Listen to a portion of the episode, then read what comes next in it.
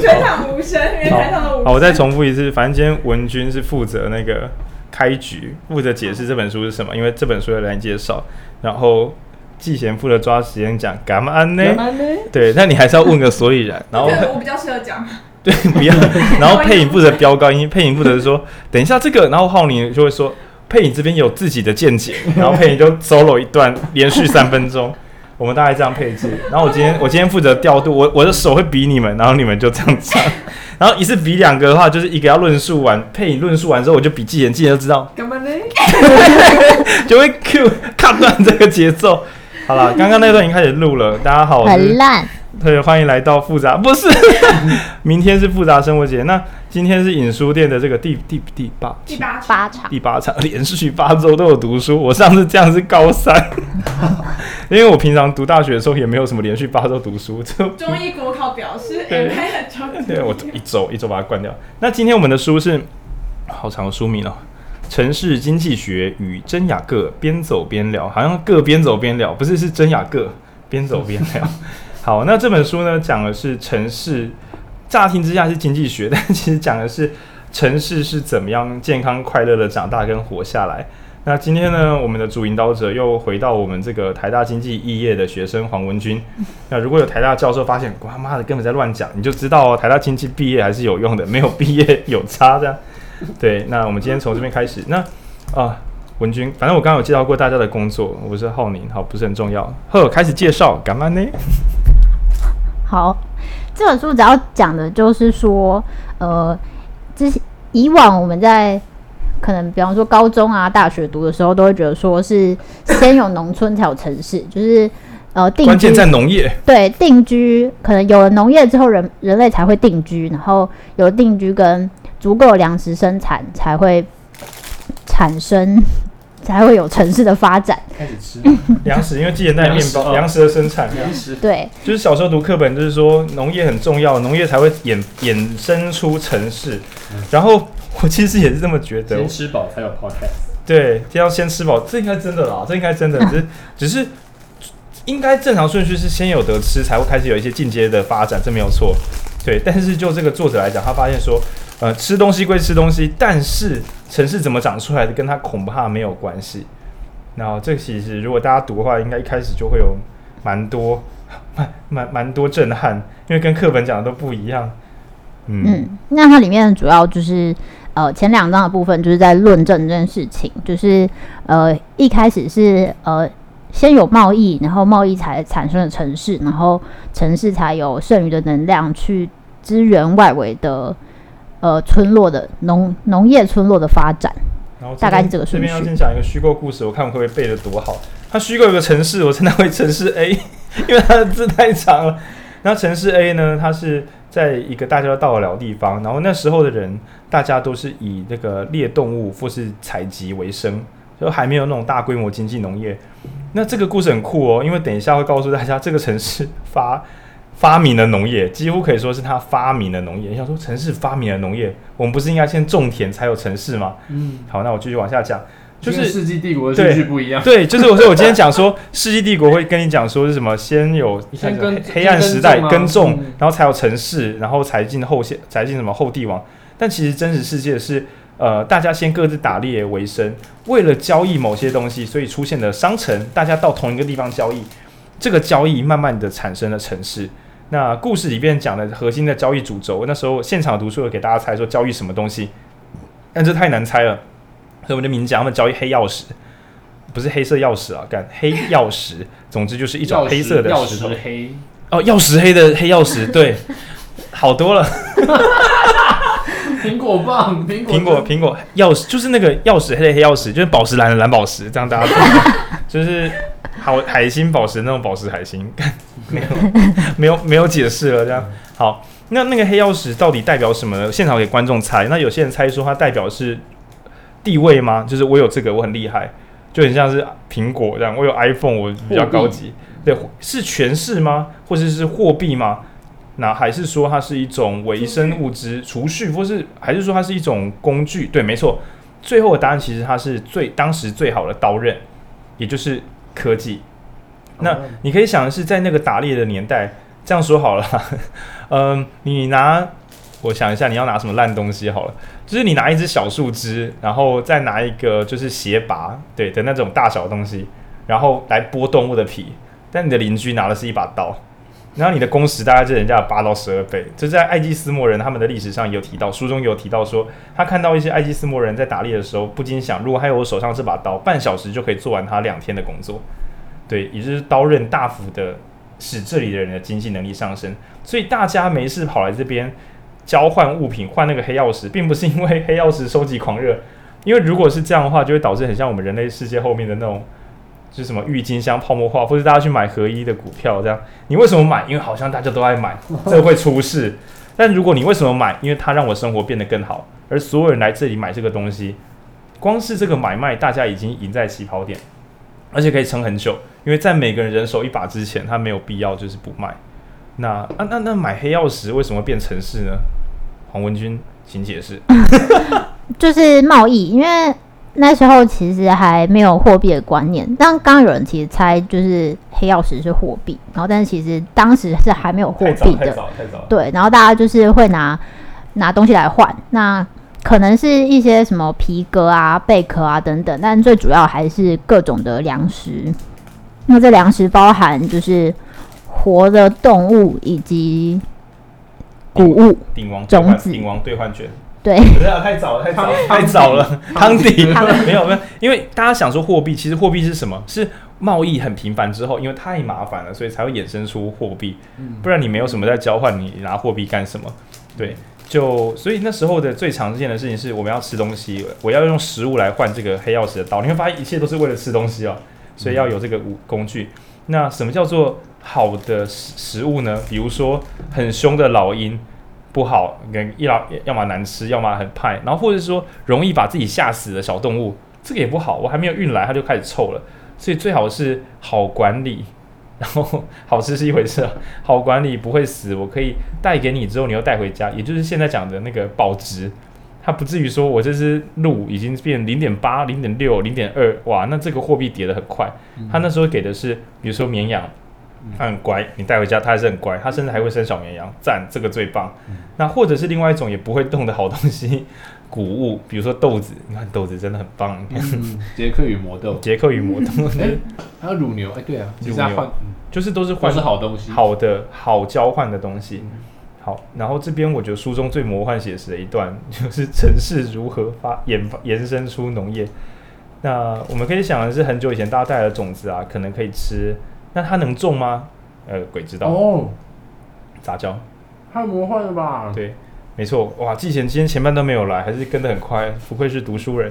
就是让听众应该也会觉得很冲击。如果听众早于一步想到，也是蛮屌。因为我那时候看是就哇，首先大家带种子来，然后呢，接下来面临一个困难是这里的交易量大不大？如果这里的农，这里的人都没有因为卖东西而过得很好，他们就把种子吃完。嗯，所以你种子要够多。表示那个交易量大到就有存，然后多的之后到年底可能觉得啊，再不吃这个好像也是没有必要，所以他会把它撒在自己的居住地旁边。那这边要倒推讲一下，在城市经济学里面很认真的跟我们讲说，不要再随便想游牧民族就是一起手就满地乱跑，在什么草原上这样一直移来移去，因为那很没有效率。嗯，即使是狼这种纯兽食食物，他们狩猎完都会回去窝着，狩猎完回去窝着，直到这区全部都被他们吃光了再移动。蛮合理的吧，不然你想想打猎完之后，哎、欸，我们住下来吧，是有这么 chill？哎、欸，这个徒步环岛，徒步环岛，对啊，徒步环岛不不是这样子的。那所以你可以想象说，那时候的人其实他又会有定定下来的需求。那那但是来交易的人可能住在附近的他的小村庄。至于这个核心交易地，可能他自己衍生了一些新的产业，所以有些人就住在这里。那住在这里之后，就他的小房子，小房子他就把它收集来的种子。这边很注很关键的是。不同的地方把种子带到他手上来，他一大堆混合 混合麦片，书上真的这样写，他说那就是最早的麦片粥，豆子粥或者是这混合混合豆粥这样。你把这些混合东西丢到土里边，有的会长，有的会死。更有趣的是，两种以上长起来又可以互相授粉，它就。然后要到好像是孟德斯，那个孟德斯又是多少年？哎，不是不是孟德斯，叫孟德尔，孟德尔，就是种种豌豆那个意大利神父，对，那个是一千多年之后才有的东西，但这个应该是西元前。那这些人为什么要做豌豆实验？没有，他根本只是瞎搞，他只是先瞎倒，然后就自己长出来了。那有些作物就自然的会长得比其他人好又好种，于是他们拿到了第一波最早的优良经济作物，被驯化的作物，被驯化的作物。但他们其实根本就没有想要驯化任何东西，他只是捡到，他只是捡到，就像是人类不是被教育吃绵羊，或什么？是因为它能吃、好养，肉还可以，所以。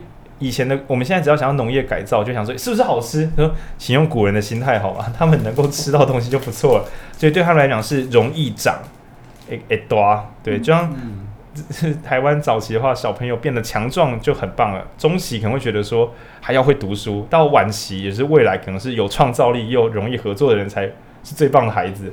对，那初期就是诶多的，啊，那个时候就是这样的时候，所以那个为了买卖黑曜石。莫名其妙的跑出了农业，那除了农业之外，还有一些奇奇怪的工作也从那边长出来。嗯，然后这边他就会开始讲，呃，有点像是城市的发展。他刚刚讲的是城市的形成，城市是透过贸易就是慢慢形成的。然后形成之后，因为会有很多东西，呃呃，你有很多东西出口，那你有很多东西进口嘛。刚刚讲到，就是除了食物之外，也包括啊什么皮革啊、贝壳啊等等。那它里面举到一个我觉得比较有趣的例子是。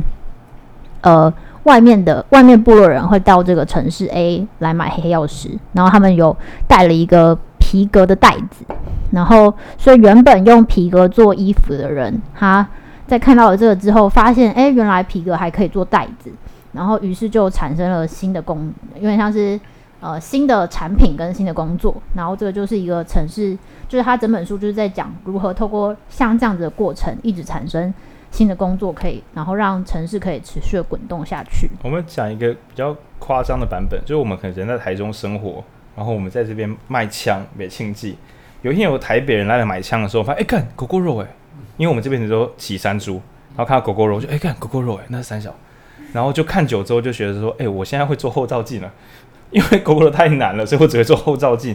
但本来我们连镜子都没有，我们是从人家车子的镜子拆下来，然后研究。然后，于是台中就出现了镜子的产业。你可以这样想，在一片荒芜中，我们是看到别人只是为了来买竞技，因为我们这里有大竞技交易量，结果竟然连镜子的产业，甚至弄到最后，我们还会做蓄电池。好了，这科技树有点混乱了，就自己想象一下。然后台南人过来，我们说：“哎，有糖哎，干，他们怎么吃这么甜？”我们喝他的饮料，发现看着这甜三小。然后，于是台中人就研发了耕作技术。为什么要耕作？因为买卖糖觉得不划算，所以问说：“啊，这怎么来的？这甘蔗，然后啊，这可以种吗？”然后就乱种，然后于是产业新产业展开。本来这些人都只是没庆记，然后跟开车冲撞别人，这是他们的职业。但现在发现说：“哎，我们可以卖糖，就开始有些不一样，可以开独立书店这样。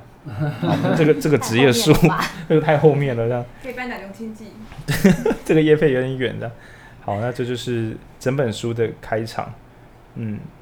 那这本书对我们有什么启发呢？佩颖有一些想法想跟我们分享，有点跳吼的。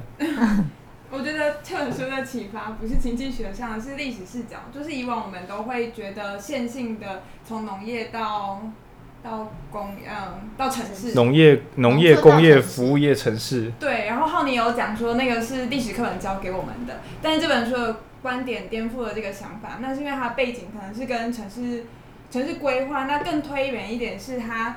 致力于城市规划的倡议，主要是一个社运人士，他是最早在提起就是城市就是。纽约不要在中间开一条路。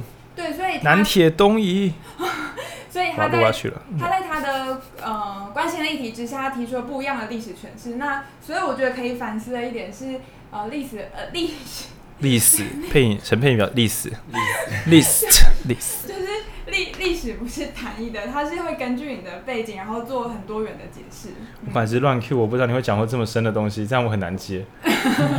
我本来想说，之前应该要抓点讲干嘛呢，但是不不是很好接，蛮蛮稳的，蛮稳的。之一就会变成，哎、欸，那我要讲个，那我要讲什么？那我要讲个屁，蛮难的。原本想说些什么，但想想还是算了。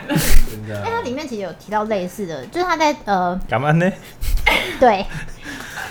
你书里有，对，他就是在论，他在因为他是在论证自己的的论证有多困难这件事情的时候，有提到佩你刚刚讲的类似的东西，就是有些东西它已经形成了，它就会很难推翻。然后甚至他也在想，他有一天想说，所以农业是怎么变城市的？谁讲的啦？然后就往上怎么兴起？那他大家举的例子是生物学，就是呃最早的生物学的时候，就是会因为因为宗教观的的观念，所以他们对于设计，呃他们对于杂，他们没有想过杂交会产生出新品种，他们觉得就是神使它突变，它就突变。设计论啦，就是一切的机构都是被设计出来的。对对对，然后他他们没有想过是怎么产生的，就是哎、欸，他现在在讲。反正就是他们觉得有，他们从只从生生成之后开始讨论，他们不讨论它怎么生成。然后所以当有人开始讨论它怎么生成的时候，那个人就被大力的抨击，因为后来的人，因为后来的人已经，你可以想象当时很学术地位很高的人，他甚至是 扭曲他自己的论点，为了符合就是主流的说法。所以你当你从根本要推翻，比如说大家所有学者都说三倍券可以振兴经济，对对对，然后你就是。对，其实不行。干嘛呢？反正大家发完都用完了嘛，我们都知道他就是蛮开心的啊。大家不要再讨论他有没有用了啦，不要讨论有没有用。有问说就是什么历史诠释？那你觉得就是还有自己的解释？那这个解释你有买单吗？之类的。这个解释要等我看完书才知道。哦，好防御，好防御。其中的几章，然后还有听浩明跟文君的前期分享，我觉得对我启发就是历史视角上面的。嗯。然后我还有其他启发是，因为他后面会讲，等下那个小故事是他自己哪个？就是那个种种子的小故事。哦，他是从他的考古学资料推出来的，哦，因为他那时候是挖出来的已经是城市的中后期，但他从那个城市的附近的遗址倒推的话，觉得应该。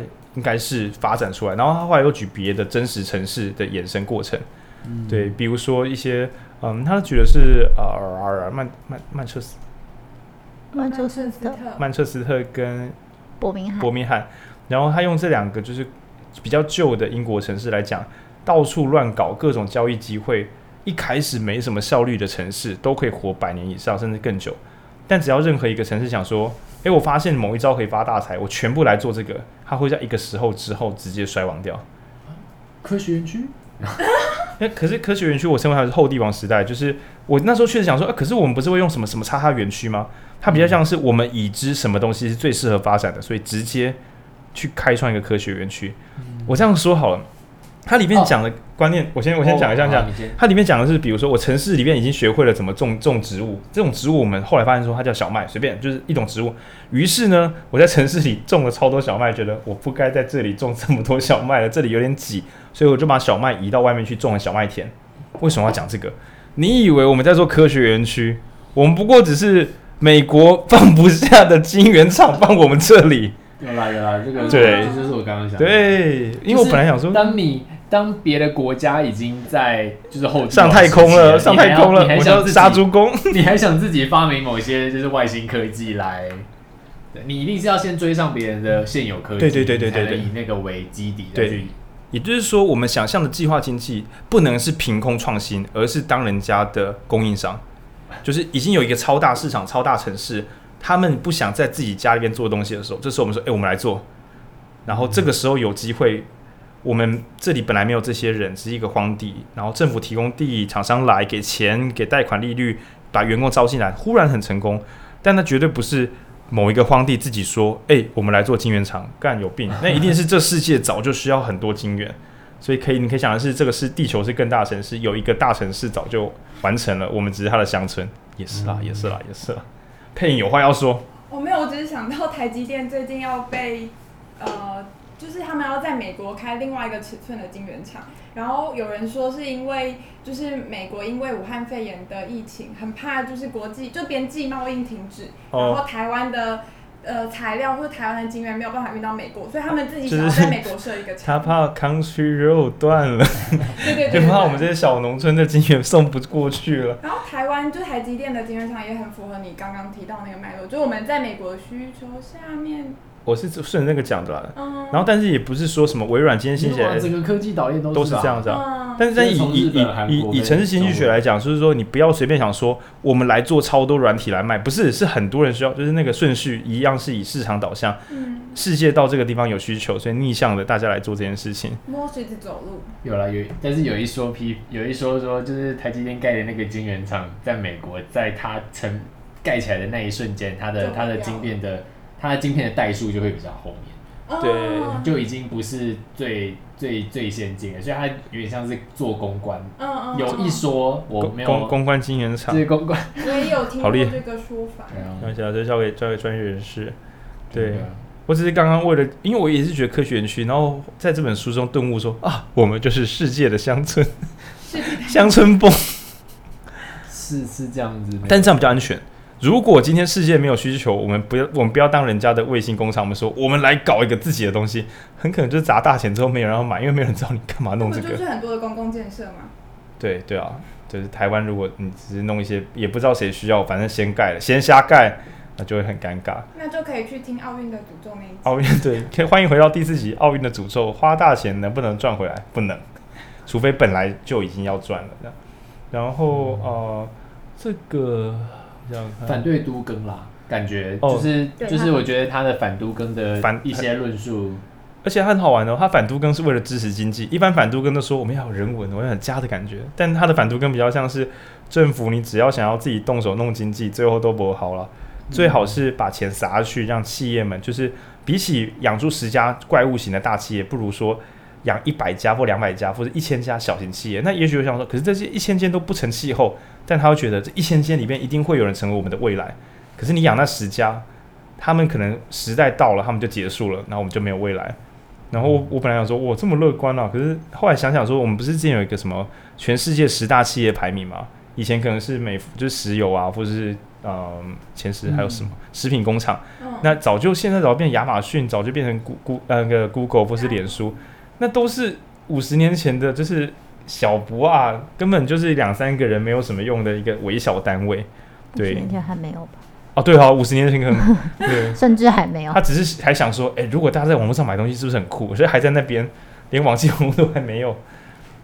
对，你看他可能那时候搞不好他还没有网际网络，可是他就已经学会上网来学东西，学会写上网写程式啊。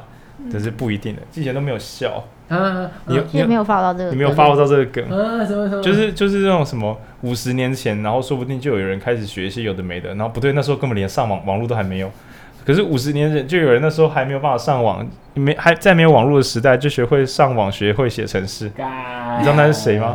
你没有看这个乐？是是那个被接管管不是管啊？那个什么蔡蔡蔡碧诶壁如吧？蔡壁如。蔡壁如的网络，在没有网络的时代上网学习写程式，妈的，未来人，就称为什么壁如悖论，这样好像变伟大了，这样。嗯，然后这边还可以聊什么？这边聊的就是记得大家要自己瞎搞，然后瞎搞要记得是有人需要你在瞎搞。然后建议最好是啊，他他讲的其实大部分是呃，倒也不是凭空创造，就是他讲的新工作大部分都是。旧的工作在呃新增一道工序，或者做旧的工作再做一些小小的延伸。对，哦、就觉得个人的随身听变成只有一个转盘这样子。对对对，但是如果没有人要听音乐，说我们来做一个很酷的播，不是啊，就是连音乐产业都还没有，你在那边做播，就是太太。对，其实没有啊，就是其实它其实是广播，它是广播而已。嗯、对，就是有点像现在讲创新的话，都是建立在已有的东西的改进。不要随便原创个没有人用过的产品，不然很容易大沉船。没有，我们就是广播的串流而已。对啊，对啊，其实现在就只是。其实以前几年前也有网络电台，只是那时候是即时串流，然后那时候的上传下载的平台还没有这么现在这么干净漂亮，嗯、然后也没有就是那种串流型音乐播放平台，没有就没有到这个程度。前几天还有人问我说，就是 Podcast 到底是一个什么存在？它的档案是存在哪里？它的平台是共用的，在云端上啊，没有上传到云端是不存在的。可是那那这样子我，我从我从 iTunes 里面听到的一样。跟 Spotify 听到的是一样一样，那它的母母母它的母体呢？它的母体 host 就比如说有不同家的 host，你可以上传到某一家你喜欢的 host，它会帮你叭叭叭传到不同的平台上，自动的。像我们家是放 SoundOn，因为有些家可能放什么 Victory，就是哦，嗯，对，就是很像你你的你的。照片可以传在 Flickr，也可以传在 Google 相簿之类的类似的概念。那所以我在 Spotify 里面点到，其实是它的连接。对对，它是从它是从那个它有一个叫它 host，你想像 host 其实就是一个伺服器。这样你们可以再给我离题试试看啊！我觉得观众的笑点，但观众听得很热情，说我快要知道答案了，然后断，干嘛呢？这集是要讨论这个吗？好了，反正如果要上完 podcast 的话，你可以自己上网学，我反正都可以问，不 要不要问我们。现在对教学文章蛮多的。对，文君你不要直接对麦克风，会喷喷喷喷吗？你可以没有就这样这样。干嘛呢？麦克风。好。然后在读这，我每次都想要调换尺度。比如说他在讲城市的时候，我想说，那以个人，我如果是一个人，就是一个城市，对不对？大小尺度变换，他给我什么样启发呢？然后第一个是你要有一份工作，就是你要有可以出口的东西。然后第二个是，嗯、呃，有人进口给你的东西，如果可以变成本来是你的内需，比如说，那你平常你买的任何东西啊，对，比如说。哎，这是真的，我煮东西都这样。比如说去喝调酒，觉得哎呦有点贵，太贵了。然后想，不然自己练练看。如果你真的练得出兴趣，自己也有需要，说不定它有机会成为一点点外快的开端，这样比较好。但如果你自己也不喝酒，你也不知道谁要喝酒，想说，我觉得人就是要斜杠来练个调酒吧，就会蛮惨的。或者说看到人家网络上写文章啊，然后或者说看到人家录 podcast 啊，就想说我要录这个，我要发财，通常会蛮惨的啦，变计划经济。对，那我们今天聊的时候说，但如果录这个东西，你光是读书，光是录，你就很爽，你赢定了，因为这是你的内需啊。内需失败就自己吃嘛，自己吃。对，就是有些人说，Podcast 自己，哎，浩宁是，我跟你讲啊，我自己忠实听众，我都忘记了，你自己超爱听自己的 Podcast。我我通勤的时候，我都会听自己的 Podcast。一来是有时候抓咬字坏习惯，各种赘字可以从这边得到更好的进步，然后二来是。就复习一下，因为我每个礼拜读的书都难度都超过我平常自己的水准，所以有时候不重听真的会忘记在讲什么，蛮、嗯、好听的这样，对啊，自己觉得，嗯，对，就是就变成 沉默，看，就是你知道，你就是一般人就是想要选购好的电脑，就说、哦、我买这些电脑我就有生产力，我就要 我就要写论文，你知道吗？买来就买来就是看 Netflix。你你如果要买电脑写论文，你不如去买论文，就是。哎、欸，我看过，我听过，以前听过一个广播说什么，有一个有一个，反正他就是一个作，他就是一个作家啦，然后就是季贤的手上动了两下，表示是引号你的作，他就是一个作家啦，就是就是买了一台笔电，然后想说啊，这样他以后写写书买版税就可以把这个笔电的钱赚回来，一直在干嘛呢？其实其实其实其实我最近买的笔电啊，也是这样想哦。我想说，我要我去哪里有当成写作，就买笔电，还加上四十八 G 的 RAM。那你可以看到这个计划经济发生什么事情？你以为它是坏的吗？不，就像是 我们回到书里的主题，一个买卖黑曜石的小贩，他可以讲说，呃，人家说鹿皮的那种袋子，我来做袋子，鹿皮袋子，然后来卖，这样是好还是坏呢？不用担心，如果他做鹿皮袋的这些小技术，最后想要，欸、你看，你看鹿皮背包，哎，你看好强哦。如果他在做这个的修炼过程中，可以做出鹿皮背包，那基本上就是无敌的，因为他学在在模仿的过程中，他还有创造力。就比如说在讲底特律的时候，它曾经是一个面粉工厂，只是大家来这边磨麦子，结果旁边的那些做机具的这些人，弄着弄着做出了引擎。然后成为世界最早的那个，以前只有帆船，然后那也是世界最早的就是引擎汽船的发源地是底特律，超坑的啊！整个走错路，那就没有关系。像是我买笔电啊，对不对？本来 本来是为了写作，结果现在呢，诶，拿来录 podcast 啊，对不对？是不是很顺利？但其实不需要买到四十八 G 的 RAM，我到底买这个干嘛？当时我买的原因是他跟我说加十六 G 只要多三十二 G 只要多少钱，然后我觉得很便宜，我就买了。我想说可以再卖掉。就是没有卖的，然后我最近这台电脑最常用的是去人家那边就是签合约，然后现场改完之后，哎，这样可以吗？那我去 Seven 印出来。所以这台笔电呢，还是有它的功能性，就是城市啊，你只要能够有 用得上的多元职能，它都不会是白费的。那最怕的是赌一招，但其实根本没有人需要你这一招。好，刚刚讲的买买笔电写书，以为是悲剧，那是因为要不要用，对不对？但真正的悲剧是什么？根本没有人期待你写的东西，嗯，也没有人跟你邀稿，别，然后你自己说、嗯、我要买一台笔电成为作家，那就变成哦，对了，就是这个奥运的，就是浩宁其实是有人邀稿的，有啦，有啦，大家是必须，对，所以没错，如果没有人跟你邀稿，你就不要跟我说你买笔，没有啦，没有啦，乱讲，奥奥运的诅咒啦，你以为买笔电然后你就可以写作，可以赚到后面的东西，但不不一定。对对啦，这这应该是这样诠诠释的。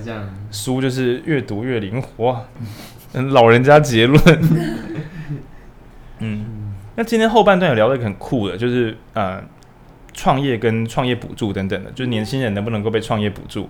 那因为我上周也有读书，这周也有读书，我就引用上一周讲的最棒的制度是无条啊，有稍微审核也没关系，就是超大量现金使我们可以要贷款给谁就贷款给谁，原因无他，贷款是要还的，没有人会耍白烂。那我不知道听众有没有人去申请过创业补助或是任何比赛的那种奖金。我倒要看有几个拿到那笔钱之后会扎扎实实的用完，而不是、欸、这个好像做不起来没关系，反正补助已经确定有补助了这样。哎、欸，佩你这边。是在酸黄豆泥。什么意思？有吗？他他是补助吗？比赛啊，奖金啦，没有。可是我觉得奖金本来就是说你很棒，我钱给你花掉。但如果是说我补助你，而且我不太审核，就是你通过了，这个钱一定给你。通常不会有好结果。思。奖奖金本来就是给你拿去玩的啦。就是我突然想到，我之前听过的一个计划，但那个计划就不要讲出名字，叫什么呢？跟我们的补助党哎，干嘛呢？总之就是一个教育部的补助计划。我跟你讲，你讲错字我会把它逼掉。好，它是教育部的 U Star 计划，那它是很长，你把它逼掉啊！你这样夸张，我们我不后置的，你知道？还有那个文君在后置，没关系啊，我们不后置，因为我们这还没有教育部补助。我跟你讲，我们补助是其他台。对，我刚才想到。没有，总之计划补助它，它已经很多年了，所以它就补助出就是不二团队，它补助出好的团队。那之前我访问过华雄姐的一个叫合理互动设计，哦，是。那他是在大学哎硕班的时候就接到刘德华演唱会的，就是灯光视觉，是一个很厉害的团队。太强了啊，太强了。那他就是从 U Star 来的啊。他那时候是因为硕班嘛，没有资源，然后他就想说，那就申请看看。那在写补助的过程当中，也顺便理解自己的创业脉络啊，还有就是理念等等的。那他觉得这个投递计划对他讲是有帮助的，因为他拿到钱呢，他也梳理自己的一些思路。但另外一个是我前几年遇到一个团队，他们就是连接是补外的部分吗？补外的部分要补了要补了，补外 部分自己在等啊，等他们连结案都没有办法结，就是他们有一个很……那这个没有讲出名字吧？还没有。我不想讲出名字，因为是自己的朋友，就是我们用了其他的方式帮他结案，对对，但是就是我觉得，就是补助他的。请佩颖的朋友一定要听这一集，我一定会 tag 陈佩颖，对，就是。我自己觉得，他就随便交出了一个作品，一个补，对对对对。然后我觉得同一个补助案，你可以补助出很厉害的团队，然后他们就是公司也走了十年了。那他们起点是 U Star 计划，可你也补助一个补啊团队，然后三年就解散。其实以书的观点综合来讲，就是说你如果要补助，你就当做是撒种子，那你就要抱着会失败的心，所以就是多一点。你不要说什么，我们总共台湾补助五组团队，每一组四百万，年轻人大家来创业，应该。就是很可惜啊，你种子撒那么少，撒十万一笔，对对，不可能，不如你就十万，然后可能撒个一千个团队，他说哇，那那不是一亿吗？台湾浪费的钱何止就是一千个团队让他去闯闯看，真的会不一定，而且搞不好是你就五百万是第一期的五百个团队，然后升级成功的，我们再继续补十万，就变成是每半年补十万，直到你不想做为止。嗯，对，因为 UStar 我记得它有一个良性条款，就是说呃时候到了就结束。就不用跟你说什么，你就一直哎、欸，是吗？我那应该是另外另外一个另外一个新版本的更屌，新版本直接说时候到了你就关掉了。那他在逼我们什么？时间之内要怎么玩就怎么玩，你不要想说啊，如果后面做不起来怎么办？你不要这样想，因为你在这个强力研发之中，书上有一个公式，我背一下。好，我直接用中文讲哈，就是第一个是本来的工作，你要有本来的事情，比如说呃，如果叫我凭空创业是很诡异的，但本来我看大家都在卖卖蚵仔煎。对不对？连越越南籍的逃移逃逸移工都在卖蚵仔煎。我想说，我要来做蚵仔煎，但是你不要拼命只做蚵仔煎。好的城市是什么？第一个条件是本来的工作，我们用蚵仔煎代替。第二个工作叫做第二个条件叫做 try and error，大家要去瞎搞，然后去做一些奇形怪状的事，去测试什么是可以的。这个东西如果不存在，那这个后面也不会有演化。对，那、哦、对不蚵仔煎，蚵仔煎，结果你搞个蚵仔煎下去，看怎么那么好吃？是三小，因为你可以想蚵仔煎本来应该。就是海鲜煎饼没有，应该本来有用鹅啊，为什么不煮汤？为什么要跟面粉拉在一起？干、喊，这是什么鼻涕吗？这样，嗯、结果可能倒酱之后，本来想斥责了，但是太好吃了。本赤蛋，对啊，因为你可以本赤蛋香啊。其实说实在话，小吃们很多小吃的典故都是本来要干嘛，因为缺什么料，所以我就怎样就干、欸、好吃。哦、对，然后那个创造动能其实不只是本来有一份工作，而是 try and error 的那个决心。然后第第一是原本的工作，第二是 try and error 的决心，要要一直瞎搞啊。第三，你有新的步骤。也就是说，你不能期待做一样的事，然后 try and error。比如说，我一样是蚵仔煎原本的材料，看我可以一直这样做做做，会不会有什么新的灵感？不会。你要试试看加补啊，变补啊煎，或是就是说调酱料，或是把蛋换成别的东西，然后或者是说加九层塔、加香菜，开始乱搞，然后你才有可能长出新产业。而且刚刚那个讲的幅度还太少，搞不好是什么，就是鹅啊葱抓饼。好像也蛮合理的，可恶！因为台湾的小吃就应该都这样乱涨，其实蛮齐全的。所以，所以其实根本被被日本那个什么珍珠 everything，你刚刚就想对，我也是。哦，你好，我没有想到。就会觉得创新应该也是要有个边界。没有啊，你在你在讲话，你会那个。OK。就是创新应该有个边界，或者是你要找到符合它的受众。配音的意思是说，不要乱搞珍珠奶茶了，拜托。有一个好。就或者是你要找到它的受众，有些人说又很吃珍珠奶茶混什么东西这一套。混鳗鱼冻饭。之之类的，或者混卤肉饭。可是因为像上次那个。拉面吗？他们有出一个新的拉新的拉面披萨，然后日本人好像就是觉得这没有什么，但他们比较在意的是选哪一间拉面店。这也算是一种哎、欸，真因为日本也算是从欧美文化的大混血大大师混血大师，可能就是因为他们就是比较习惯乱乱加在一起。他也搞过人家的披萨了，他也常搞人家国外食物，说什么和风洋食都是一些怪东西。对，对他恶搞人家这么多年，还恶搞我们珍珠奶茶，给人家弄个拉面会死。嗯，好哦，没有，我刚刚想到的是，就是这个是恶搞的部分啊，是套用在就是创新啊、新城市啊。那如果放在个人身上呢，你会一直恶搞到？哦，我会，我会照着书本讲，书上面是这样写的，就是要么你本来就在做，然后去优化；要么你看到了买家，所以你就往那边靠近。但如果你自己帮自己计划经济，就比如说，这世上还没有人需要很多金元。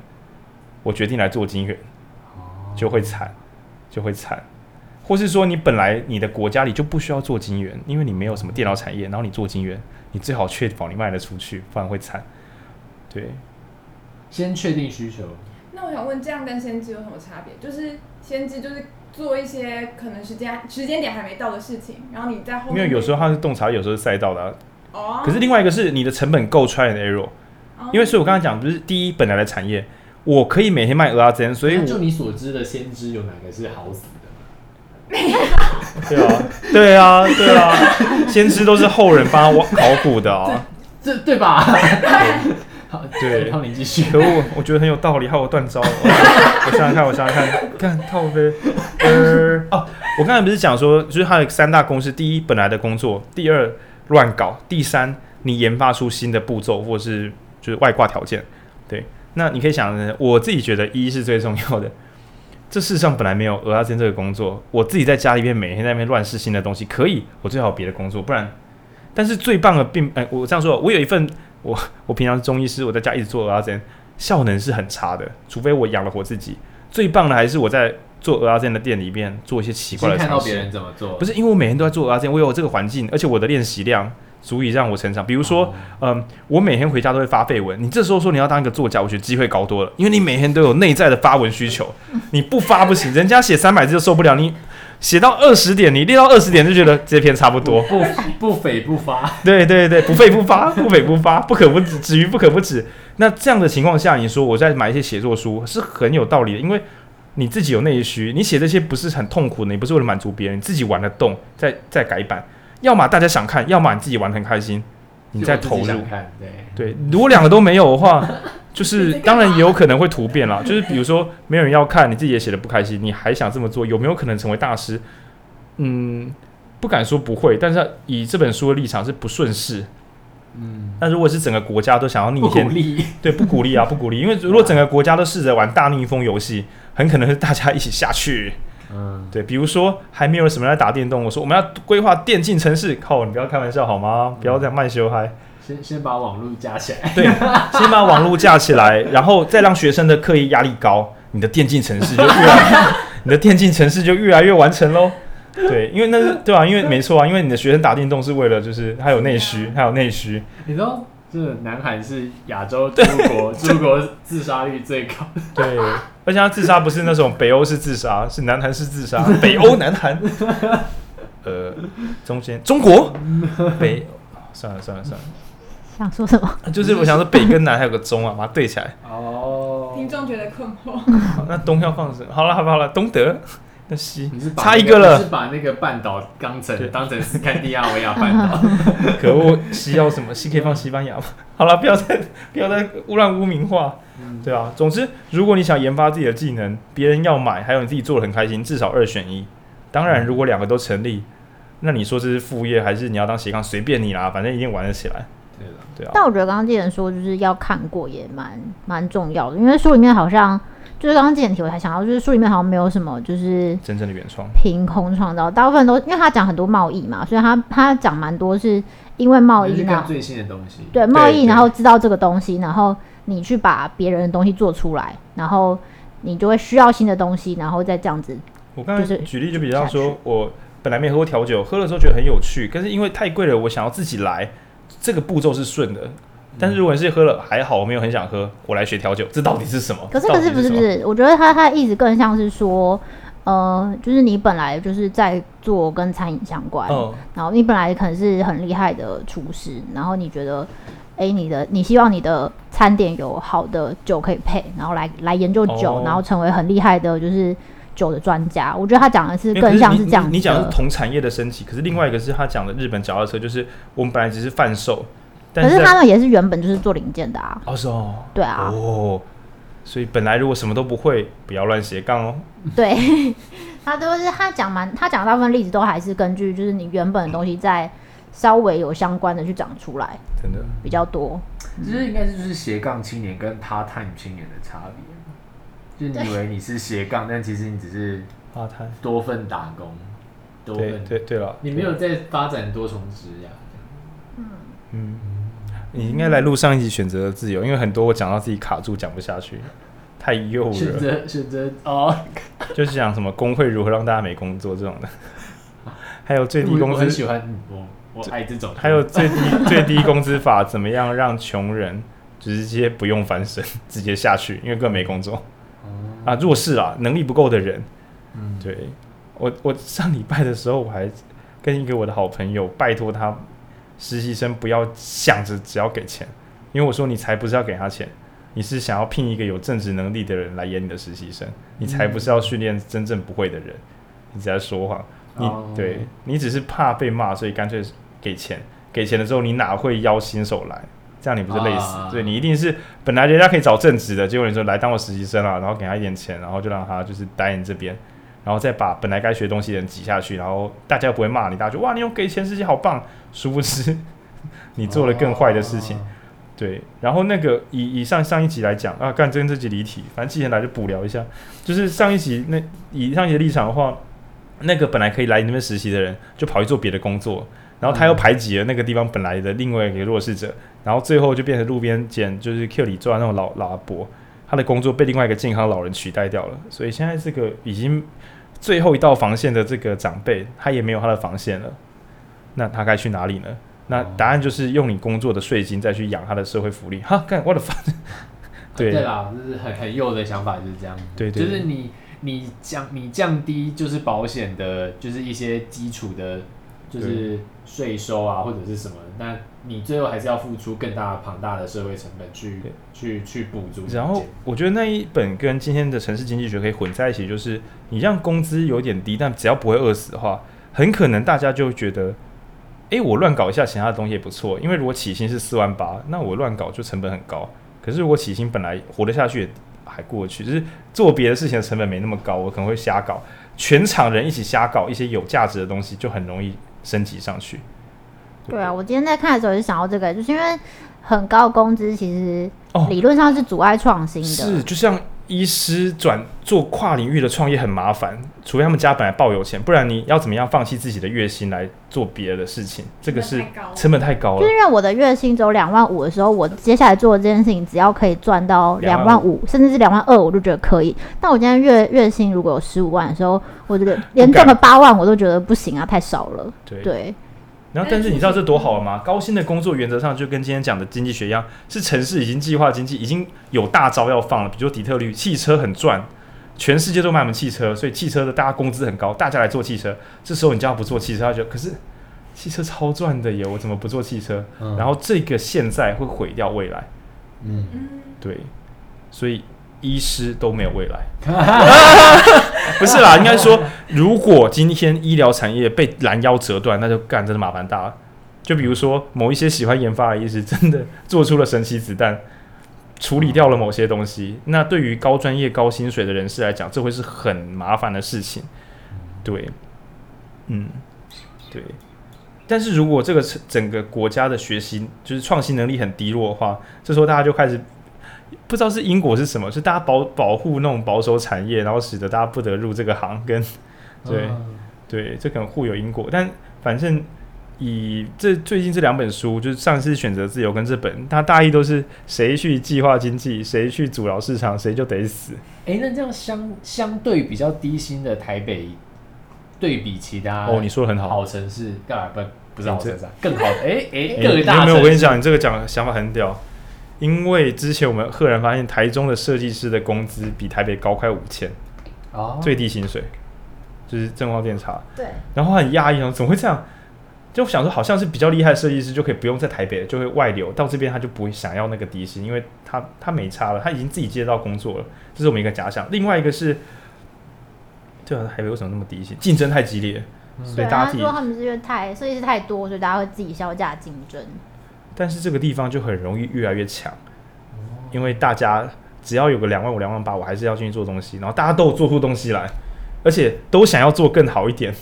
哦，对，所以练功还是要到这种苦难的地方，然后你自己要赚钱再再说。可是你可以想象，分散到各地赚薪水比较高，也不会提升这个地方的品质，也不太容易提升这里的文化或环境或是水准，不太容易上去。因为他应该是已经规模化了知道做什么会赚到钱，而不是我愿意放弃我的收入来研究什么是更好的东西。嗯哼，对，所以贫穷是好事啊，各位。贫穷贫穷城市是对主打的主打贫穷城市，应该是不敢啦。对，啊，可是有可能短期的贫穷导致大家综合性的服务跟动能会上升，对啊，嗯。好，这边还要提到很多，比如说城市的规模啊、环保等等的。那小聊一点点好了，因为我当初看什么城市经济，我也会先，因为我们以前书都说城市只要太大，就会因为污染啊或者是什么治安问题，然后它就开始崩塌。那书里面讲一个一刀直接击穿，他直接说，呃，我们现在最小的城市，比如说我是彰化人，我都说像彰化这种城市，它可能还是比以前的什么京都啊，或是。或是说它呃北京的那种紫禁城，还是比以前的帝王之都人口还多。其实我们现在觉得这是穷乡僻壤，为什么他没有崩溃？为什么大家觉得我们动距好远，每个人都住得很好？因为空气啊，不是空气啊，科技。对，然后所以我们回到前面黑曜石，因为我们的科技更好，我们的水，我们的地下水道，现在我们用的一切公共设施都可能是以前皇帝拿不到的，就是最高等级的东西。比如说你的镜片，你眼镜的任何最便宜的镜片，可能都比古代的镜片磨得更透彻、更漂亮。就算你是几乎免费拿到的那种补助型的眼镜，都还是超级厉害。不是因为你个人多强，而是因为世界进步太多。所以空气、水、食物品质一大堆有的没的，都历代的一直翻新、一直翻新。那当然也是用无穷无尽的尝试中，一直长出更好的东西。那在这个情况之下。不要随便想说城市大就会坍塌，那他的想法乐观，技术不够使我们的城市无法成长。所以，当我们无法有好的公共卫生，大家聚在一起就感冒、咳嗽、拉肚子，那大家就会想要往外移动。但是如果公共卫生好，诶，其实大家就在这边还是活得很健康。下水道系统超强，就算我整个纽约全部都是摩天大楼，也不至于说什么靠大家都塞粪管啊，满地大便，不会，就是不会，因为技术已经到了，也不会说啊，你人那么多会跳电？为什么不会？因为电的技术已经到了。所以他觉得终究还是回到就是科技面，他有点是相信科技可以解决这大多数问题。那反过来讲，如果今天人多的地方就会很痛苦的话，讲的好像人少的地方就很棒。没有，你到一些穷困的地方，乡下，它里面讲了很残忍的例子，是北爱尔兰。那或者是就是说，那人少一点会不会变得更幸福呢？不会，他们只会从人又多又穷变成又少又穷。它里面有写一句，我觉得有点小酸，他说只有鹿才会变肥。草就是一样的草场，只有只有鹿才会因为鹿变少才会变肥，但人并不会。很可能是因为我们的价值不是从原本的采集跟耕种，而是从彼此。对，我们是从交流，我们每个人可以发挥自己的最大能力，所以我们可以过得更幸福。所以只要能力没有发挥出来，我们就会过得很苦，不是人多人少的问题。不然，全部的台北青年都去彰化找工作，彰化这么大。这么空，草比较绿。那边的，我跟你讲，你你在彰化吃草，我觉得吃到饱。我家前面让你啃到饱，都没人跟你抢。可是台北，你看哦，台北的街道连杂草吃杂草都很困难，人太多。对，但是没有用，因为我们我们的价值已经不是从传统的采集跟什么耕种了。对，然后所以如果你想要自给自足的话，你要自己种东西嘛，你会想说，我还是去打工，拿蔡英文给我的最低工资一五八，这样会活得比我在自己的。自己的公园里偷种豆子来的实在很多，那就表示这个城市自动自发的把你养起来，可能还会比你自己在那边瞎忙来的实在的。对，嗯，我刚刚想到你刚刚讲到那个未来科技，就是我们现在对于以前是未来科技。对啊，你知道小叮当是一只有 坏掉的机器吗？对啊，对啊，对，没错。小叮当那时候一定没有想到，我们有一天会有 Uber Eat，噔噔噔噔，Uber Eat，这是什么啊？你看，按这个就可以订到东西吃喽，哇，好方便哦！我觉得是啊，因为以那个年代，应该外送跟网络都还不存在，所以会觉得上网或是什么云端地图就已经是神的科技。他以为是二十二世纪，没有啊，二十一就有了啦。其实他是很非常反科技的一部小童话。没有，他讲的是滥用科技之力就会带来衰亡。没有，他没有反乌托邦，你不要乱讲。他就是黑镜啊，就是哆哆啦 A 梦其实就是黑镜的故事啊，就是你毁了我的黑镜。等等等等，记忆眼镜，你所有看过的东西都可以记起来哦。啊，你看黑镜的人就知道不好笑，不好笑，这不好笑。对。死者机器人，你可以让你死去的家人的记忆完全复制在上面哦。哇，太好了！然后后面变黑镜是悲剧，呃，太太可怕了啦。哆啦 A 梦都这样子啊？没有，可是它没有下去，没有那么深啦。就他的悲剧没有这么悲了。啊，你是没有看过黑镜，还是没有看过哆啦 A 梦？因为我小时候觉得大雄太笨了，我真的看不下去。黑镜只是让主角没有笨，但他纠结，然后坏掉。嗯，你可以想黑镜的主角都像大雄这样滥用道具，就觉得我 为什么看这个？我小时候就一直觉得大雄那么笨，为什么要救他？然后我就看不下去。你有看他理论结构吗？没有。因为大雄的后代是。你会爆雷吗？等一下，你知道情境喜剧要怎么报？就像你知道柯南的最后结论，你还是不会影响你。可是柯南最后结论出来吗？应该还没吧？还没吧？还没啦。这是哆啦 A 梦有吗？正版的？不是正版有，我跟你讲，就是。大雄的后代觉得自己的祖先太白痴了，所以叫他的机器猫回来把自己的祖先搞像样一点。真的啦，真的啦！你们的表情真的吧？我我读错吗？我记得是这个版本。对，那个其实第一次看会很难过，跟你爆雷了。为什么会难过？谁会第一次看？哦，你说为什么难过？哎、欸，大家点都不太一样。为什么？对啊，为什么会难过？这没有什么好惊喜的，因为这个剧情很很合理啊，有点而且有点鸟，就是它没有感人之处哦、啊。可是他哆啦 A 梦电影版的、就是，没有，那是那是他后来这个结构衍生出来的延伸剧情是感人的，但是这个主结构蛮普通的。哦，那我们是不是偏题了？对，没关系啦，没有，就是你看，你跟你讲哦，什么叫做好的 podcast？你先有个主题，你像一本书，然后呢，后我们 try the error，看过这本书了以后，try the error，讲出一个，try the error，讲出，然后呢，讲出新的工序，我们。在城市经济学，没错，我们你以为我们要讲城市经济规划，但我们在讲哆啦 A 梦，然后哆啦 A 梦中再回到城市经济，就产生了新的好的内容，这就是新创。你不能一开始就说，欸、我们来讲笑话，来讲哆啦 A 梦的笑话，大家会觉得我听这个有什么收获？但是当今天我们无论如何都有讲到内容的时候，老高就好了，不要再说老高。算了，我觉得我们这种东西，听众会，你会在那边读什么城市经济学与真雅各边走边疗？你看到这个会想点进来，应该不会喜欢老高。对啊，对啊，你不想酸老高，难道你想酸中痛？对。好了，我不害怕了，因为我觉得上一集比较麻烦，这集还蛮快乐，而且听到你看，已经五十三、五十四分钟了，你终于听到一个彩蛋，你本来以为后面我们会很震惊的，想不到我们讲哆啦 A 梦吗？嘿嘿，想不到我们爆哆啦 A 梦的雷，这太老了吧！我跟你讲，柯南就是工藤新一，第一集有讲吗？第一集就讲，你还跟我对啊，对，然后还有那个就是那个那三个小朋友长大会变成黑衣人。然后是时空回旋，是阿笠博士制造的时空回旋，就是有一个网友推论出来的。哦，你知道这个吗？就是说那个最最帅不是秦九吗？嗯，秦九其实就是光彦。哦，所以他第一次看到那个那只小个子女生叫什么？灰原哀。他第一次看到灰原哀的时候说：“我找到你了。”干好毛哦。所以是他从小就是喜欢灰原哀，但柯南比较他比灰原哀喜欢柯南。但是他不鸟光彦，所以光彦一直由爱生恨。然后他们其实不断的长大之后又被缩小，这是一个无限的时间回圈。然后你还记得伏特加吗？那个没用的胖子，哦、他就是谁？看到了吗？你看到他是谁了吗？哦，鳗鱼饭。鳗鱼饭。